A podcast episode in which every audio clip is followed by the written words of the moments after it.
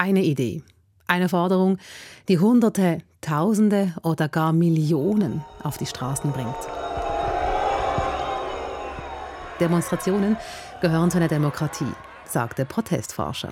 Proteste sind natürlich total wichtig, weil ähm, gesellschaftliche Veränderungen ganz wesentlichen von Protesten auch angetrieben werden. Von den sozialen Bewegungen, die dahinter stehen, die treiben oft die großen gesellschaftlichen Veränderungen.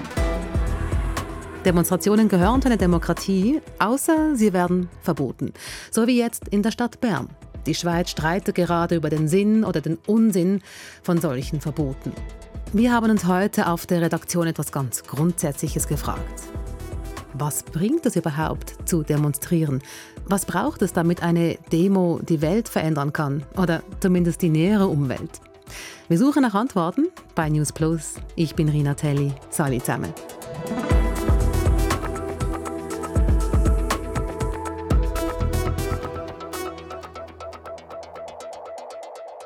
Gibt kein Recht auf Meinungsäußerung im Wochenrhythmus zum gleichen Thema. Ja, dieser Satz hat gesessen und die ganze Geschichte dahinter hat diese Woche eine Riesendiskussion ausgelöst. Schauen wir uns diese Geschichte an, denn hier beginnt alles.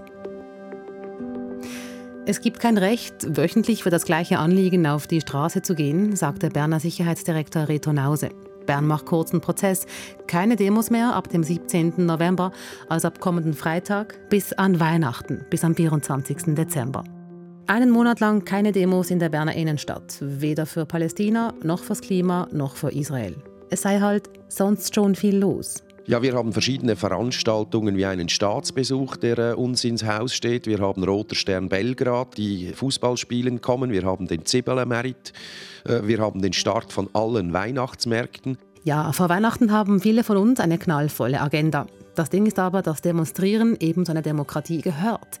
In der Schweiz haben wir eine Versammlungsfreiheit und deshalb sei es rechtlich gesehen problematisch, wenn es pauschal ein Demoverbot gibt in der Innenstadt sagt Patrice Zumsteg. Er ist Dozent für Staatsrecht an der Zürcher Hochschule für angewandte Wissenschaften. Die Versammlungs- und Meinungsfreiheit, die sollen ermöglichen, dass man mittels Demonstrationen und Kundgebungen stört. Es ist äh, gerade der Sinn, dass die Mehrheitsgesellschaft aufgerüttelt wird durch die Ausübung dieser Grundrechte. Aber genau das ist in Bern jetzt verboten. Ob das Demoverbot richtig oder falsch ist, darüber streitet sich die Politik. Und darüber wird auch in den Kommentarspalten von SRF gestritten. Userin Nora ist hin und her gerissen. Sie findet es wichtig, dass es Demos gibt. Gleichzeitig findet sie es schwierig, wenn dann an so Demos Hasstiraden oder Antisemitismus verbreitet werden. Cynthia findet es okay, dass in der Innenstadt das Demonstrieren verboten ist, weil man ja an andere Orte ausweichen könne. Beat hingegen findet, eine Demopause täte sicher gut. In dieser Zeit könnten sich die Gemüter eventuell auch etwas beruhigen. Uns geht es in dieser Folge nicht darum, ob das Demoverbot zulässig ist oder nicht. Da gab es diese Woche viele Beiträge dazu in den Medien. Aber diese Geschichte bringt uns zu einer ganz grundsätzlichen Frage. Wenn wir jetzt das mal so ganz allgemein anschauen, mit anderen auf die Straße gehen, Parolen skandieren, Plakate in die Luft halten, Wem bringt das was? Haben Sie da vielleicht ein Beispiel? Ja, das bringt den Anliegen derer, die da auf die Straße gehen, etwas, weil nach wie vor ist es so, dass der Protest auf der Straße ein ganz wichtiges Element ist, um zwei Dinge zu kommunizieren. Erstens natürlich das Anliegen, das erwähnten Sie ja, also die Plakate, die hochgehoben werden, die Parolen, die skandiert werden, die Transparente, die mitgeführt werden. Damit werden natürlich die Leute erreicht, die unmittelbar diesen Demonstrationszug auch sehen. Ähm, darüber hinaus erreichen Demonstrationszüge ähm, über die Medienberichterstattung, die, die ähm, sie nicht ähm, direkt dabei sind und da insbesondere natürlich die Politik.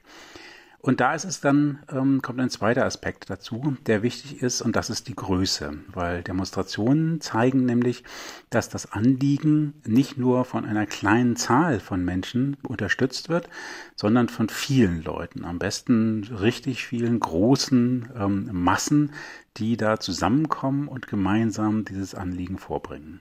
Der Protestforscher Sebastian Hauns von der Uni Bremen sagt, Demos bringen einerseits ein Anliegen auf die Straße, und von der Straße gelangen sie durch die Medien, durch den öffentlichen Diskurs in die Politik. Und die kann dann was ändern. Das kann lange dauern. Denken wir etwa an die Frauenbewegung. Gleichberechtigung entsteht nicht einfach durch eine Demo. Aber Veränderung entsteht durch die Bewegung, die dahinter steht. Und so eine Bewegung braucht Ausdauer. Erfolgreich ist sie natürlich am Ende dann, wenn die Forderungen der Bewegung erfüllt werden. Insofern sind Demonstrationen eigentlich fast nie kurzfristig erfolgreich. Also ich wüsste nicht, dass es Beispiele gibt, ähm, zumindest nicht von größeren Themen, wo eine Demonstration stattgefunden hat und dann wurde sofort die Forderung erfüllt. Demonstrationen sind eher ein Baustein in einem länger anhaltenden Auseinandersetzung, politischen Auseinandersetzung, wo dieser ähm, demonstrative Protest eben ein Element drin ist. Also das heißt, konkret sind äh, Demonstrationen eigentlich fast immer nicht erfolgreich, weil nie die, im Anschluss an die Demonstration das Ziel sofort erfüllt wird. Aber die großen Themen waren auch nie erfolgreich ohne die Demonstrationen. Die Demo allein kann die Welt nicht verändern, die Bewegung hinter ihr aber schon. Das Ganze braucht Zeit und den richtigen Dreh. Wie sprechen diejenigen, die da ähm, protestieren, also die das organisieren, eigentlich Menschen an, um sich ihnen anzuschließen? Das heißt, wie wird das Thema geframed? Und da konnte man bei den Klimaprotesten sehr schön sehen. Es gab ja auch bereits vor den Aktionen von Greta Thunberg lange Jahre lang immer Versuche, das Thema Klimapolitik mit Protesten zu verbinden, Menschen auf die Straße zu bringen, meistens nicht besonders erfolgreich. Und ähm, der Fridays for Future hat das Thema anders geframed, während es zuvor eigentlich ein Thema war, in dem es darum ging, dass der Klimawandel ein langfristiger Prozess ist, der sich vor allem in weit entfernten Weltgegenden im globalen Süden auch jetzt schon manifestiert hat Fridays for Future es geschafft, das Thema so zu framen, dass es sich um ein ganz aktuelles, dringendes Problem handelt, das hier stattfindet und das hier auch von den Politikern und Politikerinnen gelöst werden muss. I want you to panic. I want you to feel the fear I feel every day. I want you to act as if the house was on fire, because it is. Und das offensichtlich hat die Menschen dann dazu getrieben, dazu auch massenhaft auf die Straßen zu gehen. Bei der Klimabewegung hat das Framing der Dreh gepasst. Mit diesem Dreh hat es Greta Thunberg geschafft, der Klimabewegung neuen Schwung zu verpassen was als stiller Protest von einem Mädchen mit einem Plakat in der Hand vor dem schwedischen Parlament begonnen hat, ist zu einer weltweiten Massenbewegung geworden, die Millionen bewegt hat. Das Klimathema, ähm, der Protest von Greta Thunberg, der hat ähm, natürlich über die ähm, Mobilisierung in den Schulen ähm, ganz stark Menschen auf die Straße getrieben und das war eben sehr ungewöhnlich, dass da die ganz jungen Menschen dann auf die Straße, auf der Straße waren. Darüber wurde viel berichtet. Das wiederum hat dann äh, weiter zur Mobilisierung des Protestes beigetragen. Demonstrieren, das tun alle Gesellschaftsschichten, nicht nur Junge oder Gewerkschafterinnen oder Linke. Auch Migrantinnen oder Rechte, alle tragen ihre Anliegen auf die Straße, sagt der Protestforscher. Das sieht man auch bei uns in der Schweiz. Ihr erinnert euch sicher an die Trichler, an die Corona-Demos. Leute von rechts bis links gingen gemeinsam gegen die Corona-Maßnahmen auf die Straße. Oder? Richtig viel los war heute auf Schweizer Straßen und Plätzen an diesem 14. Juni. Mehr und anders als sonst.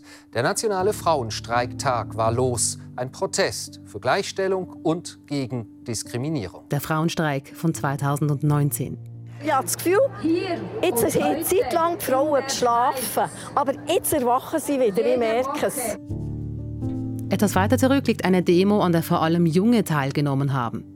Das war vor zehn Jahren an der Tanz dich frei in Bern im 2013. Über 50 Verletzte und Sachschaden, der in die Hunderttausende geht. Unter dem Motto Tanz dich frei hätte es eine Party werden sollen gestern Nacht in Bern. Eine unbewilligte zwar, aber eine friedliche. Rund Zehntausende waren dem Aufruf auf der Internetplattform Facebook gefolgt und in die Berner Innenstadt gezogen. Gegen Mitternacht kam es dann zu Auseinandersetzungen zwischen Vermummten und der Polizei. Jugenddemos, die mit Sachschaden und Verletzten enden, das gab es aber auch schon früher. Wir warten als nächstes schnell zum Belvigo. Wir warten sehen, was dort unternommen wird. Am 29. Juni 1968 ist Zürich das erste Mal seit den 30er Jahren wieder zu einem Krawall gekommen.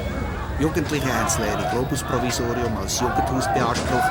Der Stadtrat hat Nein gesagt und die Polizei gegen Demonstranten eingesetzt. Und ein Protest, der nicht die Jungen, sondern die Arbeiterinnen und Arbeiter auf die Straße brachte, war der Landesstreik von 1918. Am 12. November 1918 streikten über 250.000 Arbeiterinnen und Arbeiter in der ganzen Schweiz drei Tage lang. Sie wollten bessere Arbeitsbedingungen, sie wollten genug haben, um zu leben. Man musste den Döpfel stellen, weil man nichts anderes hatte. Wir hatten ja keine Ausgleichskasse, nichts derartiges. Ihnen gegenüber sind fast 100.000 Soldaten gestanden. Nicht alle, aber einige Forderungen hatten Erfolg. Beispielsweise die 48-Stunden-Woche, die wurde kurz nach dem Landesstreik eingeführt. Damals gingen Hunderttausende auf die Straße, nun gibt es in Bern ein Verbot.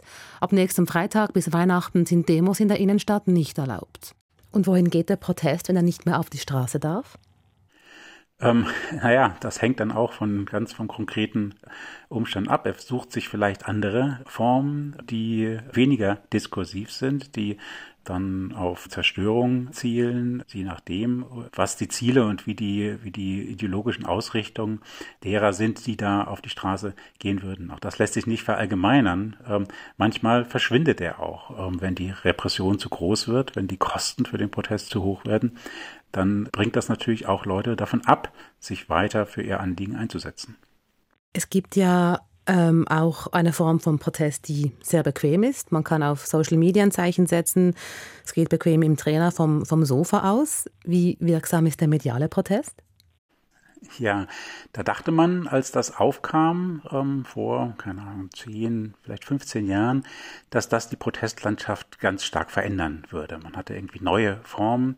Inzwischen weiß man, dass diese Art des Protestes alleine ähm, auf jeden Fall nicht ausreicht, sondern dass nach wie vor die Demonstrationen auf der Straße wichtig sind. Und das hat genau was damit zu tun mit dem Commitment, also mit der, ja, was man ähm, auf sich nimmt, um diese Meinungsäußerung zu unterstreichen. Wenn man das zu Hause auf dem Sofa macht, irgendwie etwas anklickt, dann ist das einfach schnell getan und kommuniziert auch nicht besonders viel Engagement.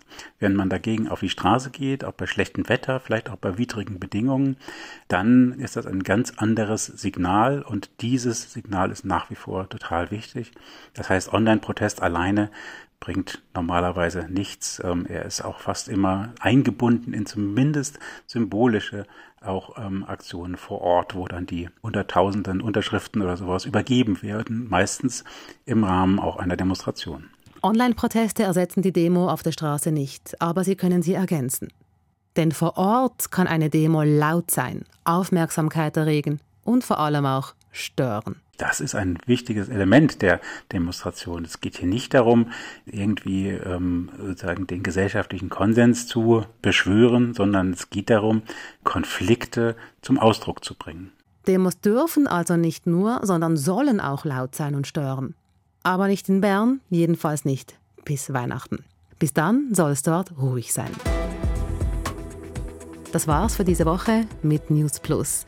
Wenn ihr Feedback habt zu dieser Folge oder uns ganz allgemein etwas sagen wollt, vielleicht eine Idee habt für die Folge am Montag, dann schickt uns doch eine Mail am newsplus.srf.ch. Ihr könnt uns auch eine Sprachnachricht machen 076 320 10 37. Die Nummer findet ihr auch in den Show Notes. An dieser Folge haben Ronja Bollinger und Martina Koch gearbeitet. Ich bin Rina Telli. Tschüss zusammen.